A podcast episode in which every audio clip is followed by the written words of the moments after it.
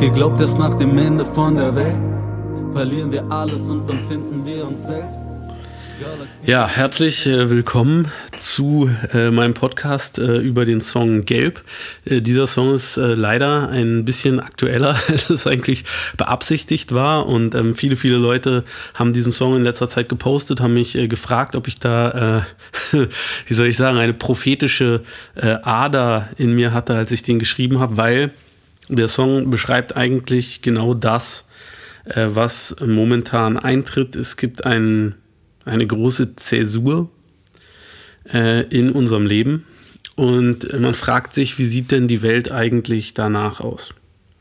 Und ähm, ich möchte daraus heute sozusagen eine äh, Sondersendung machen, ähm, wo ich etwas erzähle zu Ängsten, wo ich etwas erzähle ähm, zu meiner Sicht auf diese aktuelle Lage und ähm, zu meiner Sicht auf die, auf die Welt davor, die uns da quasi hingebracht hat, wo wir jetzt sind und die auch ähm, regelt, wie wir uns jetzt verhalten. Ähm, ich möchte jetzt hier nicht irgendwelche Verschwörungstheorien äh, kolportieren und so, weil das finde ich einfach nur ähm, gefährlich. Es ist etwas, die, die Leute, die am wenigsten von etwas verstehen, sind die Leute, die am meisten überzeugt sind von dem, was sie erzählen. Umso schlauer Leute sind, umso mehr sie irgendwie an Informationen haben, umso äh, weniger sind sie sich sicher, dass sie schon alles zu dem Thema wissen und mit, umso mehr Bedacht sprechen diese Leute. Und man muss sich hüten vor Menschen, die sagen, ja, ich kann dir etwas ganz, ganz genau erklären. Das sind immer Bauernfänger, das sind immer wirklich die dümmsten Leute, äh, die man im Raum findet. Das sind die, die am meisten überzeugt sind davon, dass sie wahrscheinlich dann auch immer als einzige den absoluten Durchblick hätten von irgendeiner Situation, egal worum sich das handelt. Ob es jetzt irgendwie um Politik geht oder um äh, die Gründe für irgendetwas, was in der Gesellschaft gerade stattfindet oder so, es sind immer definitiv die größten Dummköpfe. That being said, ähm, worum geht es in diesem Song? Es geht darum, dass etwas passiert, was die Menschheit komplett aus der Bahn wirft. Das ist ein Thema, das hat sich in den letzten 20 Jahren so krass äh, in uns angestaut, dass es unheimlich viele Bücher, Filme und Serien zu diesem Thema gibt. Ich nenne dieses Genre jetzt einfach mal Endzeit. Ja? Irgendwie angefangen mit äh, Szenarien, die irgendwie nach einem Atomkrieg spielen, wie beispielsweise das Computerspiel Metro. Oder ähm, nach einer Zombie-Apokalypse, wie beispielsweise The Last of Us. Da gibt es auch super viele Serien wie The Walking Dead oder halt irgendwie Kinofilme wie 28 Days Later. Und es gibt ganz, ganz, ganz, ganz viele Geschichten, die irgendwie versuchen, das greifbar zu machen und die dann so zum Inhalt haben, ja, aber da ist jetzt diese eine Gruppe von Helden, die ähm, überleben diese große Katastrophe und die schlagen sich da durch und am Ende finden sie dann, so gehen diese Geschichten nämlich fast immer aus, finden sie irgendwie ein kleines ähm, verstecktes Plätzchen Natur, wo ihnen keiner was kann und dann leben sie da halt in einer Idylle, währenddessen halt irgendwie die ganze Welt im Chaos ist und so. So, warum, warum ist das so, dass uns schon lange, lange die Angst vor so einem Chaos umtreibt? Jetzt aktuell ist Corona das große Ding und die Leute wissen nicht, was ist das, was da auf uns zukommt? Was ist, wenn irgendwie all die Systeme, auf die wir hier irgendwie vertraut haben, zusammenbrechen und ähm, ja, ab dann morgen halt irgendwie Chaos herrscht, viele Leute sterben, dann vielleicht innerhalb dieses Chaos die Leute anfangen zu plündern, ein Bürgerkrieg kommt und äh, vielleicht auch andere Kriege und was, was passiert dann mit uns allen? So, nichts ist mehr sicher. Ähm, warum ist das so? Warum haben die Leute so große Angst davor? Meine Erklärung dafür, und ich will nicht sagen, dass das die richtige Erklärung ist, ich will einfach nur sagen, dass es meine Erklärung ist, ähm, ist, dass wir schon lange als Einzelperson den Überblick verloren haben, weil einfach, egal um welchen Bereich es geht, die Dinge so kompliziert sind, man kann eigentlich wirklich, wirklich richtig schwierig durchblicken. So. Wenn man beispielsweise sich mit Politik auseinandersetzt, mit der Wirtschafts- Situation. Oder beispielsweise mit der aktuellen Flüchtlingskrise. Ich benutze mal jetzt dieses Wort Flüchtlingskrise. Ja, das war ein großes Thema die letzten paar Jahre.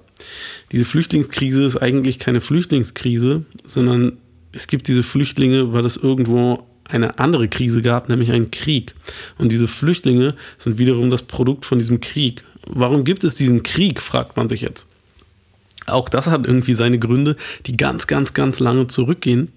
Und ähm, die wenigsten Leute, die sich jetzt mit diesem Symptom von einem Problem irgendwie konfrontiert sehen und da vielleicht dann auch irgendwie ähm, xenophob drauf reagieren oder einfach verängstigt sind oder einfach nicht wissen, wie sie das jetzt irgendwie einordnen sollen, so. Diese Leute, die, die sehen das Ende, ja, aber die sehen nicht den Anfang davon und das können die auch gar nicht, weil es einfach super, super kompliziert ist. Und ähm, so ist es leider heutzutage mit den meisten Dingen auf der Welt. Die gehen teilweise über Jahrzehnte zurück, mitunter sogar über Jahrhunderte. Und selbst wenn man irgendwie weiß, woher das dann am Ende kommt, ist das eigentlich dann für die Leute, die dann mit diesem Effekt zu leben haben, scheißegal. Wenn wir jetzt zum Beispiel darüber nachdenken, über die Klimakatastrophe, dann ist es im Endeffekt eigentlich egal, was passiert ist, wenn wir diejenigen sind, oder die Generationen sind, die das auszubaden hat und die Generationen danach natürlich auch. Es ist oftmals halt so, dass man irgendwie denkt als Mensch, hey, wir könnten irgendwie noch das Ruder reißen, wir können irgendwie die Geschichte oder diese Sache, wie die ausgeht, wir können das irgendwie beeinflussen durch unser Handeln. Und aktuell in dieser Corona-Krise ist das auch das, was irgendwie den Leuten kommuniziert wird. Man sagt denen, hey, ihr könnt die Schwere dieser Krise und wie das hier irgendwie läuft für alle. Ihr seid diejenigen, jeder einzelne Politiker, äh, jeder einzelne äh, Bürger äh, ist der Faktor, der das bestimmen kann, weil er hat das in der Hand, je nachdem, wie sehr er sich halt irgendwie zurückzieht und dann halt dadurch auch irgendwie entscheidet, wen er potenziell anstecken kann oder nicht anstecken kann. Das ist das, was die Politiker den Bürgern sagen. Ihr seid die Leute, die das äh, in der Hand haben. Das, das Volk, jeder Einzelne, ähm, ist der Faktor, der das, äh, der das beeinflussen kann. Und das ist eine sehr schöne Art, so zu denken. Es ist sehr empowernd. Ja? Die Leute fühlen sich dann natürlich gut, wenn sie ähm, glauben, dass sie was beeinflussen können. Und es mag jetzt bei diesem, äh, bei diesem Fall hier auch so sein. Aber in ganz, ganz vielen ähm, Fällen ist das eigentlich ziemlich egal, wie wir uns verhalten oder auch nicht verhalten, weil es auf den großen Ausgang der Geschichte äh, keinen großen Einfluss nimmt. Und ähm, das ist halt eine, das ist halt eine Erkenntnis, die ist sehr, sehr ernüchternd und die lässt einen mit absolutem Argwohn in die Zukunft blicken.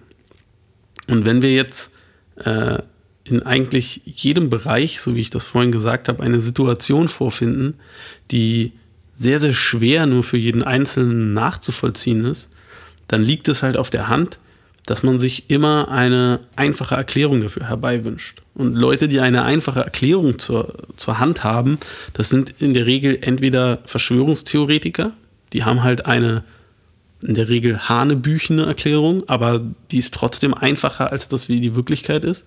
Also wenn, wenn dir jetzt halt jemand, wenn dich jemand fragt, so hey, wie haben die Ägypter das geschafft, irgendwie diese Pyramiden zu bauen, dann kann man sagen, naja, auch nach Jahrzehnten archäologischer Forschung können wir uns das immer noch nicht so richtig erklären und vielleicht kann man das irgendwann mal erklären, wenn man dann die, das Architekturbüro ausgräbt oder so, was die ähm, Pyramiden geplant hat.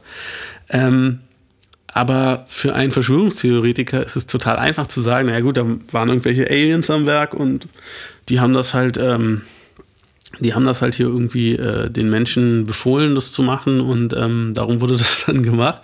So, für so einen Verschwörungstheoretiker ist das sehr, sehr ähm, leicht, eine Erklärung zu finden. Und genauso ist es halt auch für einen ähm, demagogischen Politiker, für einen, für einen radikalen Politiker, ähm, ist das sehr, sehr leicht, eine Erklärung zu finden für etwas, was die Leute umtreibt. Wenn nämlich jemand sagt, also wenn das Problem beispielsweise, es gibt wenig Arbeitsplätze und Leute finden keine Arbeit, dann ist ein demagogischer Politiker jemand, der sofort auf eine bestimmte Gruppe weist und sagt, die sind dran schuld.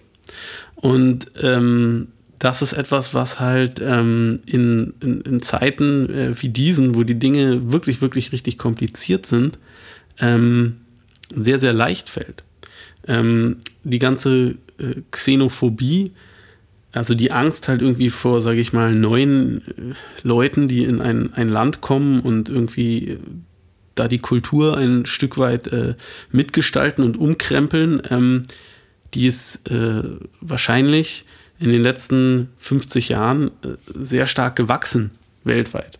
Obwohl man sich halt eigentlich gewünscht hätte, dass sich die Länder nicht auseinanderentwickeln, sondern dass die sich zusammen entwickeln, dass die, dass die gemeinsam zusammenkommen. Ein gutes Beispiel dafür ist die EU.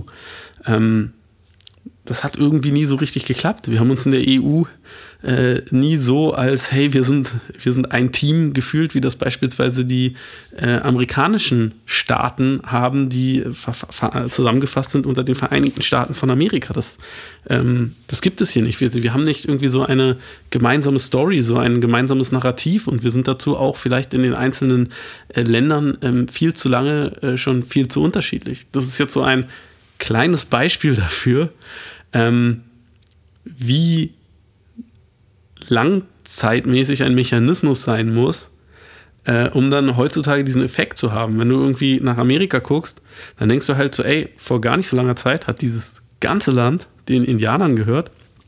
Und dann kamen halt irgendwie die, kamen halt irgendwie die Leute aus der alten Welt, die Deutschen und Holländer und Engländer und Franzosen und so weiter und so fort, und haben halt irgendwie alle da einfach umgebracht und haben halt gesagt, das ist jetzt unsere neue Nation. Und ähm, die haben es natürlich, also die haben jetzt nicht ganz so krass viel ähm, Zeit da verbracht. Das sind vielleicht so, naja, es ist irgendwie ein, ein Drittel der Zeit, die wir irgendwie hier schon in Europa, in unseren Ländern mit der zugehörigen Nation äh, sozusagen am Start sind.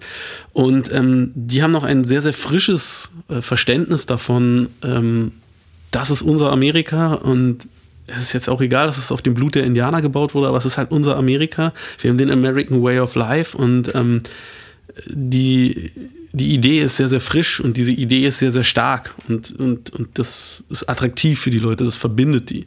Bei uns ist es schon, sag ich mal, seit Hunderten von Jahren, seit dem Mittelalter und vielleicht sogar noch ein Stückchen davor, haben halt die Leute in Frankreich halt einen ein bestimmtes lokales Selbstverständnis, was sich unterscheidet von den, von den Angelsachsen und von den Leuten, die in Spanien gelebt haben und den Portugiesen und halt irgendwie den Deutschen. Und wenn diese Leute dann halt mit dieser komplett unterschiedlichen und sehr, sehr viel längeren Historie auf einmal irgendwie in einen Verbund geworfen werden, dann haben die da gar keinen Bock drauf. Und die haben halt ja auch schon 200 Mal gegeneinander irgendwie Krieg geführt, so in Europa. Und in Amerika gab es halt einmal den Bürgerkrieg und das war's dann. So. Und ähm, dementsprechend ist natürlich irgendwie so ein Projekt wie die EU ein komplett schwierigeres Projekt als das Projekt der Vereinigten Staaten von Amerika, weil äh, einfach die Probleme, die sich da über die Jahrhunderte angestaut hat, haben und die Animositäten und die ganzen Unterschiede einfach viel, viel länger gewachsen sind. Und so ist es mit heutzutage wirklich nahezu allen Bereichen. Und diese Unüberschaubarkeit, diese Überkompliziertheit, die überfordert jeden normalen Menschen. Unsere Welt ist viel zu kompliziert, als dass da irgendwie ein Einzelner durchsteigen konnte. So.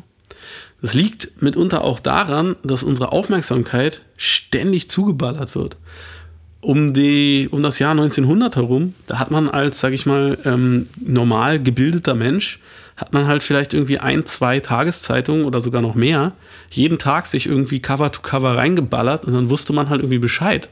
Und die Medien hatten einen, einen Anspruch, Anspruch, umfangreich zu sein, sehr präzise zu sein und ähm, man hatte neben diesen schriftlichen Medien hatte man keine Medien, die die ganze Zeit irgendwie geblinkt und, äh, und, und, und, und so ein Aktualitätsversprechen auch hatten. Ja? Also die gesagt haben, ey, hier passiert jetzt in diesem Moment was, du musst jetzt genau zugucken auf Twitter und guck jetzt nicht nur bitte zu, wie dann irgendwie, wenn, wenn die ganze Situation fertig ist, der Bericht darüber ist, der dann mit ein bisschen zeitlichem Abstand und einem Redakteur, der da nochmal drüber guckt, irgendwann dann in der Tageszeitung steht am nächsten Tag, sondern guck jetzt schon zu, während sich diese Situation entwickelt. Also diese ganze Aktualität, die hatte man früher nicht. Und das hat halt auch zu einem abgeklärteren Blick äh, und einem kondensierteren Wissensweitergeben irgendwie geführt, während heutzutage halt nicht einfach nur eine Zusammenfassung, die irgendwie auch dann noch irgendwie vielleicht einen klugen Kommentar beinhaltet, rausgegeben wird. So wird heute quasi ein Livestream der aktuellen Geschehnisse äh, geliefert und äh, der Zuschauer selber äh, muss dann halt auch irgendwie seine Schlüsse daraus ziehen. Und das ist ähm, ein, ein, ein sehr, sehr großer Unterschied. Und du hast als, als Mensch heutzutage nicht mehr diese, ich sage jetzt einfach mal, ähm, Ruhe und Muße, um dir äh, große Mengen von Wissen in einem äh, stetigen, ruhigen Fluss so wie dein menschliches Gehirn das gut verarbeiten kann, äh, äh, reinzutun. Dazu ist unsere äh, ganze Kommunikation, unser ganzer Tagesrhythmus, der ist viel zu kleinteilig geworden und viel zu unregelmäßig auch und viel zu sehr durchbrochen von Sachen, die um unsere Aufmerksamkeit ringen und uns anspringen und sagen, du musst jetzt unbedingt zugucken und du musst jetzt auch darauf reagieren.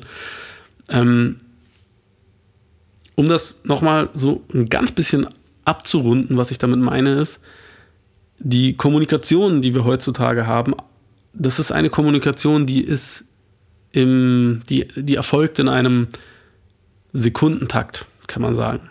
Wenn jemand etwas möchte, dann reagiert man sofort darauf. Und wenn nicht sofort reagiert wird, dann wird in der Regel gemeckert. Das ist auch irgendwie im Job so. Wenn einer nicht sofort auf die E-Mail antwortet oder auf den WhatsApp-Gruppenchat oder so, dann fragt man sich ja, ist er überhaupt noch irgendwie richtig dabei? Was ist denn da los? Ist der irgendwie kein, kein guter Arbeiter? Und früher hätte man gesagt, hey, jemand, der sich Zeit nimmt und dann eine wirklich ausformulierte, richtige, gute Antwort äh, gibt, äh, das ist jemand, ähm, der äh, motiviert ist und richtig bei der Sache ist und das ist heute nicht mehr so.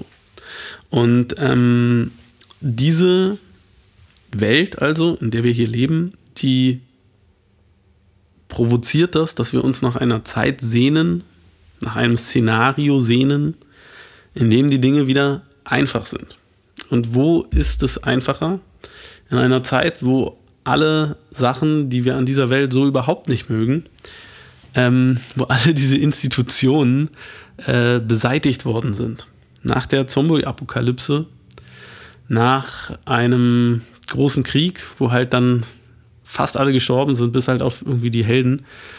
Und ähm, das hat eine, es hat eine bestimmte, das ist ein bestimmter Eskapismus und es ist eine bestimmte Form von Romantik auch, die da ähm, aufgerufen wird. Und diese Romantik hat etwas, ähm, die hat etwas sehr, die hat etwas sehr, sehr Starkes, weil bevor es sozusagen zu dieser romantischen Situation kommen kann, wo man dann ein nahezu, wie soll ich sagen, von allen Regeln befreites Leben führen kann, was, was ja ein erstrebenswerter Zustand ist. Davor muss etwas ganz, ganz Schlimmes passieren. Man muss also sozusagen durch das Feuer gehen oder durch eine, durch eine Schranke hindurch, durch ein Tor, was ein, ein Krieg ist oder eine Katastrophe, um dann danach in ein neues Zeitalter eintreten zu können. Und das ist etwas, wovor natürlich die Leute, die noch in diesem alten Zeitalter sind, komplett Angst haben. Und momentan macht es für uns den Anschein, als könnten wir an so einer, äh, als könnten wir an so einem Übergang sein. Man weiß es nicht.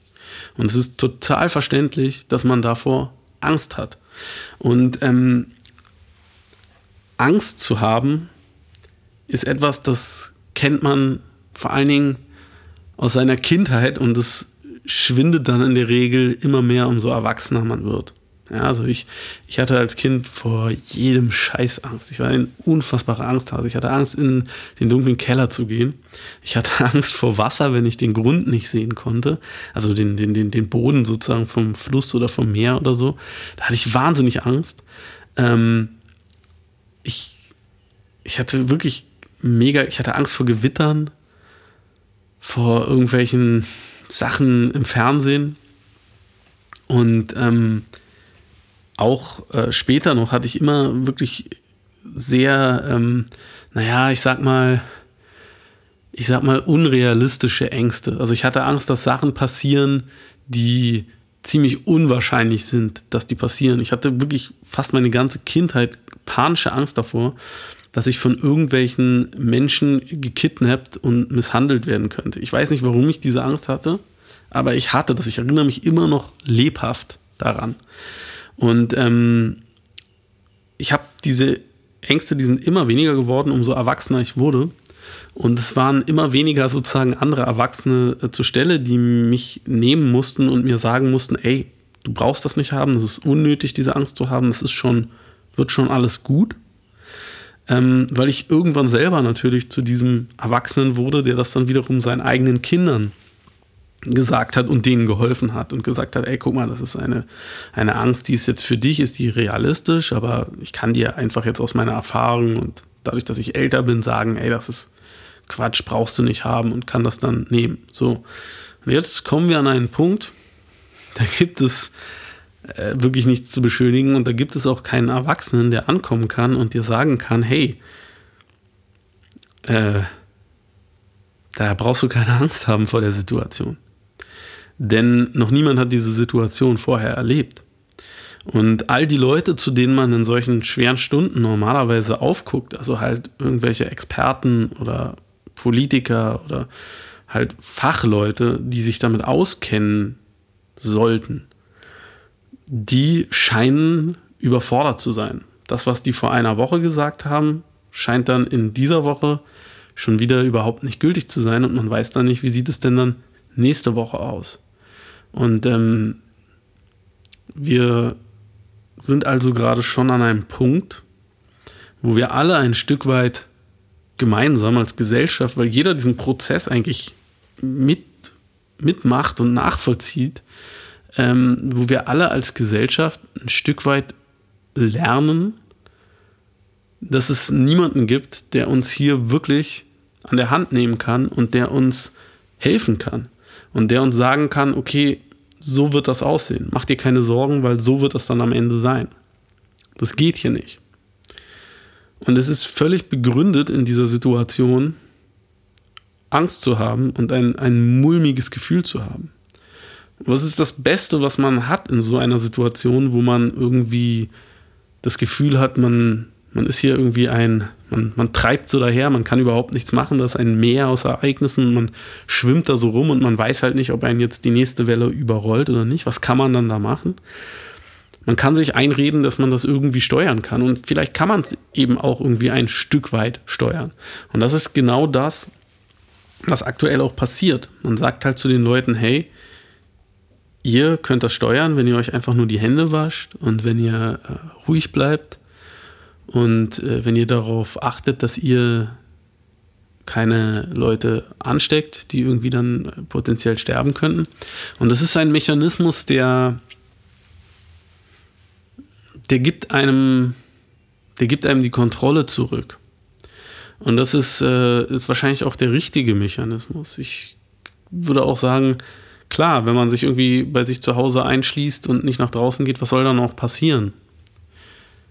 Solange, solange man irgendwie da drin irgendwie genug zu essen hat und genug zu trinken und so, dann ähm, und halt mit niemandem irgendwie in Kontakt kommt, der einen äh, infizieren könnte, dann ist das natürlich äh, ist das natürlich irgendwie ein Garant äh, für die eigene Sicherheit und auch äh, wenn man dann irgendwie selber dann infiziert ist für die Sicherheit der anderen. Aber und jetzt kommt halt irgendwie das große Aber. Ähm, wie soll das denn weitergehen und wie lange soll das weitergehen? Und das ist natürlich so eine, eine Angst, die in jedem drin ist, die man äh, den Leuten nicht so schnell rausholen kann. Und ich spreche ja in diesem Song so ein bisschen darüber, über das, was dann passieren könnte, wenn so ein Fall eingetreten ist. Wenn es eine große Katastrophe gab und man danach halt als Überlebender ja schaut, wie hat sich jetzt das verändert. Und die gute Nachricht, die man halt irgendwie geben kann, ist, man kann halt sagen, mit allem, was man verliert, gewinnt man halt Dinge dazu. Wir sind als Gesellschaft, und mit Gesellschaft meine ich jetzt die deutsche Gesellschaft und vielleicht nicht nur die deutsche Gesellschaft, sondern auch die Gesellschaft von Amerika, von vielen äh, Ländern in Europa. Also ich meine damit die, die erste Welt, die Industrienation. Ähm, wir sind hier an einem, wir sind hier in einem, ich will ganz genau überlegen, wie ich das wirklich unmissverständliches sage. Wir sind in einem Zeitabschnitt von mehreren Jahrzehnten des Friedens, in denen es immer, immer wieder gut, gut lief, wo quasi viele Sachen, die hätten schief laufen können, zu einem bestimmten Zeitpunkt nicht eingetreten sind und viele Sachen, die äh, gut sein könnten, äh, wo die alle geklappt haben. Damit will ich sagen, wir standen auch in dieser Gesellschaft halt irgendwie schon öfter mal irgendwie am Rand des Atomkrieges. Wir standen oftmals hier vor großen Problemen, wo wir einen inneren oder einen äußeren Feind hatten, mit dem wir uns auseinandersetzen mussten. Und wir haben eigentlich als Gesellschaft das immer irgendwie unterm Strich ganz gut hingekriegt. So. Und ähm, das ist mit, mit, mit vielen dieser erste Weltgesellschaften ähm, so gewesen. Und äh, auch die, auch sage ich mal, die, die, die Gesellschaften des beispielsweise des ehemaligen Ostblocks so, mit denen haben wir uns ausgesöhnt. Die sind, ähm, die sind sozusagen, der, der, der Vorhang ist aufgegangen und wir sind wieder mehr zusammengekommen. Und, und äh, viele Gesellschaften, die größtenteils sehr, sehr viel schlechter dran waren, die haben sich so gut entwickelt in den letzten paar Jahrzehnten und damit meine ich China und Indien, die beiden aller, allergrößten äh, Länder und die natürlich auch die aller, allergrößte Industrienationen, ähm, die haben natürlich in den letzten äh, Jahrzehnten einfach ihren Lebensstandard im Durchschnitt extrem gesteigert. Also die empfinden das auch als eine ungeheure, äh, als einen ungeheuren Schritt nach vorne. Und äh, wenn wir jetzt mal auf China gucken, innerhalb dieser, ähm, innerhalb dieser äh, Corona-Krise hat äh, China diese Situation, zumindest äh, so wie es offiziell erzählt wird. Und äh, ich kann jetzt, also ich kann jetzt nicht sagen, wie es äh, wie es da wirklich aussieht und so, aber es gibt jetzt auch quasi keinen Grund irgendwie zu glauben, dass es da ganz anders aussieht. Who knows, aber ist ja auch egal. Aber von, von außen betrachtet ist es auf jeden Fall so, dass die das sehr, sehr gut gemeistert haben. Und China ist jetzt die Nation, die nach Europa Care-Pakete schickt, die Hilfe anbietet, die äh, mit medizinischer Ausrüstung unterstützt. Und das ist natürlich für ein, ein Land, was Jahrzehnte hinter einem äh, Vorhang war und wo die meisten Leute bettelarm waren, was, was immer noch irgendwie ein Agrarstaat war. Das ist natürlich ein, ein Riesenschritt, dass dieses Land den reichsten Ländern auf der Erde jetzt hilft. Da hat sich die, da hat sich einfach die, das, das, das Table komplett gedreht. Und ähm, wir sind, wie gesagt, in den letzten, also seit dem Zweiten Weltkrieg, immer ziemlich gut durchgekommen und es lief immer besser und wir haben uns einfach auch krass daran gewöhnt, wie gut das lief. Es gab immer wieder so Einschnitte, da hieß es, okay, da ist jetzt ein, ein Finanzcrash, aber irgendwie so richtig krass was passiert ist dann doch nicht und wir haben uns da irgendwie so durchgemogelt und so haben wir uns irgendwie durch all diese Sachen irgendwie durchgemogelt, wo, wo es halt immer hieß, nein, aber jetzt geht irgendwie alles komplett äh, vor die Hunde. Nee, es, äh, es hat dann irgendwie äh, geklappt. Und wir haben uns auch irgendwie so daran gewöhnt, dass es, dass es halt immer wieder klappt. Und es könnte halt irgendwann mal zu einem Punkt kommen, wo das nicht so gut klappt. Und ähm, ein Statistiker, ein Stochastiker, der würde jetzt irgendwie sagen, ja, das ist halt eigentlich nur das, was die Wahrscheinlichkeit äh, vorgibt. Aber der, der, der Mensch, der sagt natürlich, ja, das, da habe ich jetzt überhaupt gar keinen Bock drauf, dass es auch mal irgendwie richtig, richtig schief geht.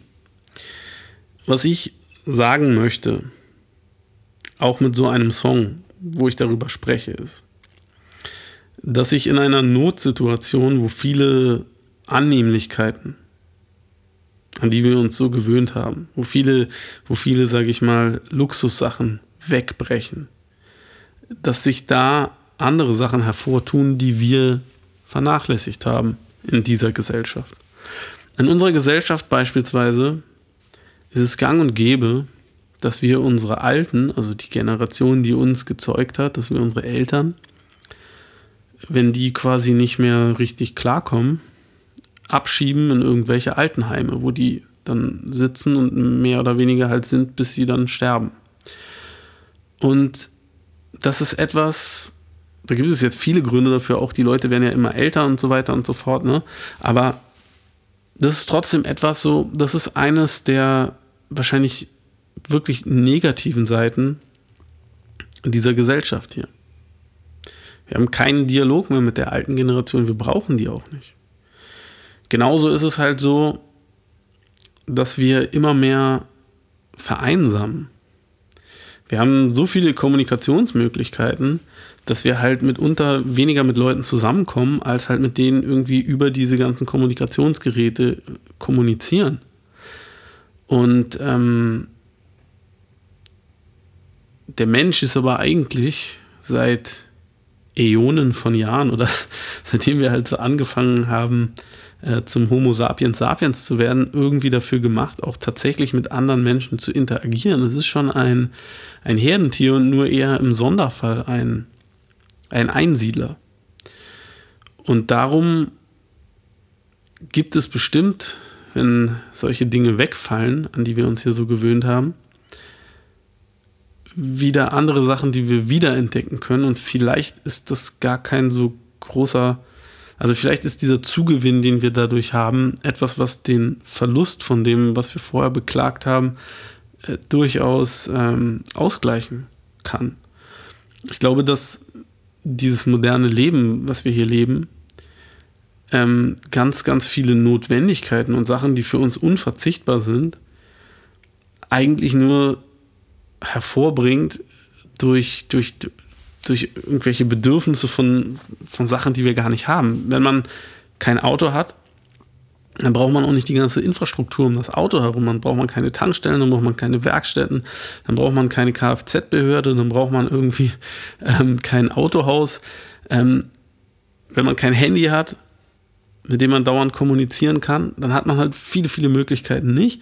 Aber man muss auch nicht irgendwie monatlich Geld dafür bezahlen, man muss nicht irgendwie andauernd ein neues Gerät kaufen, man hat irgendwie keine Schwermetalle, die dafür verbaut werden, man braucht keine Software, die dafür entwickelt werden muss, man muss keinen Strom damit verbrauchen und so weiter und so fort. Es ist halt bei ganz, ganz vielen Dingen, die wir so haben, ist es auch einfach überflüssig, so krass viel davon zu haben. Wenn wir alleine mal darauf schauen, wie viel Klamotten wir im Schrank haben ich meine, ein, ein, ein Mensch, der ein reicher Mensch war, also ein, ein, Adliger irgendwie noch vor wenigen hundert Jahren, der hatte wahrscheinlich nur einen Bruchteil von den Klamotten, die wir haben, aber der hatte dafür irgendwie halt irgendwie Kleidung, die vielleicht einfach irgendwie wesentlich hochqualitativer war. Und das ist so ein, ein Beispiel dafür, dass halt bei uns äh, in unserer Wegwerkgesellschaft die Qualita Qualität von Sachen irgendwie beständig gesunken ist, weil das irgendwie systemimmanent ist aber die Anzahl von den Sachen, die wir haben, die ist stetig gestiegen und es produziert halt immer mehr Müll und immer mehr Sachen, die wir irgendwie mit uns rumschleppen. Und ähm, wenn wir jetzt mal so wie in so einem Endzeitfilm halt uns mal so überlegen, hey, ähm, angenommen, es wäre jetzt nicht die Endzeit, sondern es wäre so ein, es wäre so ein Urlaub, den viele Leute machen mit dem Rucksack, so so Tracking-Urlaub in, in, im Regenwald, was weiß ich, wie in irgendwie einer exotischen, schönen, spannenden Location, dann würde ich sagen, vielleicht ist das gar nicht, also vielleicht braucht man gar nicht mehr als alle diese Dinge. So alles andere ist super schön und, und nice to have und so. Aber vielleicht drückt uns auch einfach irgendwie die Menge dieser Dinge, weil wir immer um ihren Verlust fürchten. Und diese, diese Angst um den Verlust, die macht uns halt krank. Umso mehr du in deinem Tresor drin hast, umso mehr, umso größer muss irgendwie das Schloss sein, was du irgendwie vorne ran machst. Und äh, umso mehr Angst musst du haben, dass Leute dir das irgendwie wegnehmen wollen. Und es ist einfach irgendwie schön, sich von solchen Sachen frei zu machen. Oder es kann, ja, ich will jetzt nicht irgendwie sagen, hey, lass uns irgendwie alles wegschmeißen und so, ne? Das will, will keiner so, aber was ich einfach nur sagen will, ist, ich glaube, viele Sachen, vor denen wir Angst haben, vor denen brauchen wir keine Angst zu haben.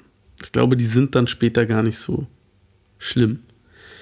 Was man auch lernt in so einer Situation, und das ist eine, das ist eine durchaus gute Lektion, ist glücklich zu sein über die Dinge, die man hat. Und mit äh, Dingen meine ich hier halt auch irgendwie die Beziehung zu Menschen. Also die Gesundheit der eigenen Kinder, die Gesundheit der eigenen Eltern, die Gesundheit des Partners, die Gesundheit von sich selber natürlich. Und das sind äh, das sind alles Sachen so, die sind für uns so selbstverständlich in dieser ersten Welt, dass wir gar keine Freude daraus ziehen. Was aber schade ist, weil das halt so große Dinge sind, aus denen sollte man Freunde, Freude ziehen. Früher, als die Menschen ganz gläubig waren und in der Regel halt immer gläubig waren, da hat man halt dafür irgendwie dann den Herrn immer gelobpreist und gesagt, hey, es ist toll, dass wir alle gesund sind, es ist gut, dass wir dieses Jahr noch irgendwie beim Erntedankfest sitzen und so weiter und so fort. Das ist etwas, das ist ähm, verloren gegangen ähm, weil irgendwelche anderen Sachen diesen Platz eingenommen haben in unserem Denken. Und jetzt drängen sich ein Stück weit vielleicht wieder die richtigen Sachen in unser Bewusstsein. Und vielleicht hilft uns das auch ein bisschen mehr zu einer Achtsamkeit zu kommen. Man sieht es zum Beispiel gerade, wie Berufe beurteilt werden. Ja? Ich meine, die Leute, die in so einer Notsituation die Gesellschaft am Laufen halten, die nämlich wirklich einen, einen harten, einen unfassbar wertvollen Job machen, das sind Leute im Gesundheitswesen, die wir in den letzten Jahrzehnten immer versucht haben, runterzudrücken, gesagt haben, das kostet viel zu viel Geld, das kann auch keiner bezahlen. Die Krankenhäuser müssen gewinnorientiert äh, arbeiten, es muss private Träger geben, die das machen und die natürlich irgendwie die Kosten klein halten und so. Und das ist etwas, wo wir heutzutage innerhalb von wenigen Wochen wahrscheinlich unsere Meinung geändert haben und dann sagen würden, hey, äh, da muss eigentlich richtig Kohle investiert werden warum äh, stecken wir nicht einfach mega viel Geld irgendwie in unsere Gesundheitsversorgung und gucken da dafür, dass irgendwie möglichst viele Leute möglichst gute Versorgung kriegen.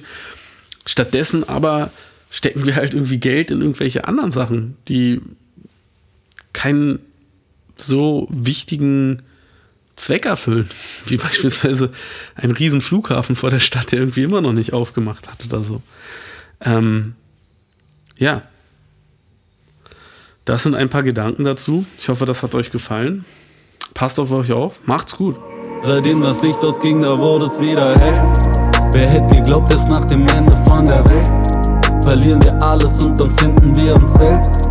Galaxie bei Nacht, ein Stern, helles Zelt. Der Ball aus Feuer leuchtet immer noch im Gelb. Wer hätte geglaubt, dass nach dem Ende von der Welt verlieren wir alles und dann finden wir uns selbst. Galaxie bei Nacht, ein Stern, helles Zelt. Der Ball aus Feuer leuchtet immer noch im Gelb.